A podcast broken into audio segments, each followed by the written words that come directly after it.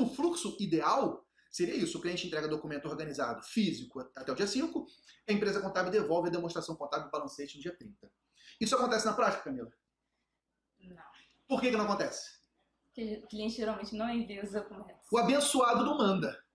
O mês todo tá fazendo bobeira. Chega no final do mês, ele quer, ele não, não se organizou ao longo do mês, ele quer pegar documento que não foi gerado, não, não pediu nota fiscal e não emitiu nota fiscal e comprou sem nota e vendeu sem nota. Aquela bagunça. Muitas vezes as empresas pagam despesas pessoais dos sócios dentro da empresa. Então ele manda um documento atrasado, ele manda um documento incompleto, ele manda documentação inidônea. Isso chega para você, na maioria das vezes, meses depois, não é no mês corrente, é no meses depois. Uma hora, Camila, que você já pagou o teu funcionário, né? A gente não consegue estocar a hora homem, então a hora que foi passada, que foi consumida, não tem como voltar atrás. Ele está te mandando serviço atrasado para você gastar a tua hora desse mês para fazer serviço do mês anteriores. Por outro lado, nas empresas contábeis, aí olhando para dentro da nossa, das nossas empresas, na maioria das vezes a gente não dá prioridade para o setor contábil, a gente acaba privilegiando mais o setor fiscal e o setor pessoal, porque são setores que têm um volume maior de atividade, de demanda e de risco. O time de contábil fica um time é, com menos completo, com menos pessoas e que não dá vazão àquele serviço acumulado. E tá aí, na minha opinião, tá aí o grande gargalo da contabilidade. Por que, que as empresas não fazem, as empresas de contabilidade não fazem contabilidade dos seus clientes? Porque o modelo de negócio está errado. O modelo de negócio de fechar contabilidade por papel não dá para funcionar. Ou melhor, até funciona, mas você não ganha dinheiro com isso. Você vai ter que lotar a tua empresa de profissionais de contábeis. Esses profissionais vão ter que fazer retrabalho todo mês de processar os meses anteriores, correr atrás para fazer a coisa acontecer. E na maioria das vezes, essa operação ela dá prejuízo. E você não está no negócio para tomar prejuízo, está no negócio para ter lucro, né? Você é um empresário contábil, você precisa de lucro para você sobreviver. Então, a, a, grande sacada que nós desenvolvemos, e isso não foi uma construção nossa da marca, foi aprendizados que eu tive com os meus colegas contadores, conversando nos eventos, visitando essas empresas. O grande aprendizado é o seguinte: nós precisamos fazer a contabilidade importando esses lançamentos do financeiro. Porque quando a gente importa isso do financeiro, nós estamos evitando o retrabalho.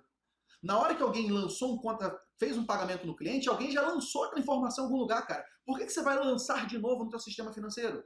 Na hora que alguém emitiu uma nota fiscal, alguém já digitou alguma coisa ali, por que, que você vai digitar de novo? Gastar esse tempo, gastar essa energia? Então, o grande segredo é você importar do financeiro. E o que, que acontece? Nas grandes empresas, as empresas mais organizadas, que têm sistemas de gestão financeira implantados, a gente já conseguia importar isso desses clientes, porque ele já tinha essa, essa documentação digitalizada, essas informações sistematizadas, com nível de confiança, e você pode importar. Qual é o problema?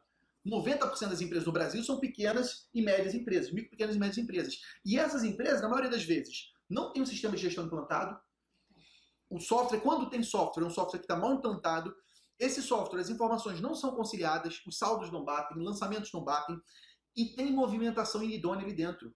Tem venda sem nota, tem compra sem nota, tem pagamento de despesa pessoal. Então, você não pode importar aquela movimentação financeira de um pequeno negócio, mesmo que ele tenha um sistema de gestão financeiro. Porque se você estiver fazendo isso, você vai estar acreditando que aquilo que ele lançou está conforme a norma técnica. E não está. Porque quem está lançando é um profissional que não é da área contábil. É um profissional que é de uma outra área e não tem interesse com as demonstrações contábeis. O interesse dele, às vezes, é mandar o relatório para o dono da empresa. Então, para micro, pequena e média empresa, eu levaria isso até as médias empresas, os relatórios financeiros que ela produz não são confiáveis para você importar para o seu negócio contábil. Porque eles cheio de, estão cheios de vícios ali dentro e que se você acredita que aquilo está certo, você está trazendo risco para o cliente e para você mesmo. Então, a grande sacada que nós desenvolvemos aqui na marca é o seguinte: Vamos então nós reprocessarmos o financeiro do cliente. Ou vamos nós processar o financeiro do cliente, se nunca processou isso antes, e cobrar dele. Essa é a grande sacada. Vamos fazer o financeiro do cliente, agregar valor e cobrar dele. Através de um serviço que hoje ele já é mais famoso, tem um nome chique chamado do BPO financeiro. O Business Process Outsourcing, terceirização de processo de negócio do financeiro vamos fechar a contabilidade importando do financeiro. Se a empresa é uma empresa estruturada, de grande porte, vamos importar o próprio financeiro que ela faz. Se a empresa não é estruturada, não tem confiabilidade nos seus dados, vamos nós processarmos o financeiro dele conforme as nossas diretrizes e vamos importar desse financeiro. Esse é a grande sacada que nós implantamos e que está ajudando a revolucionar o nosso, no, nosso negócio contábil.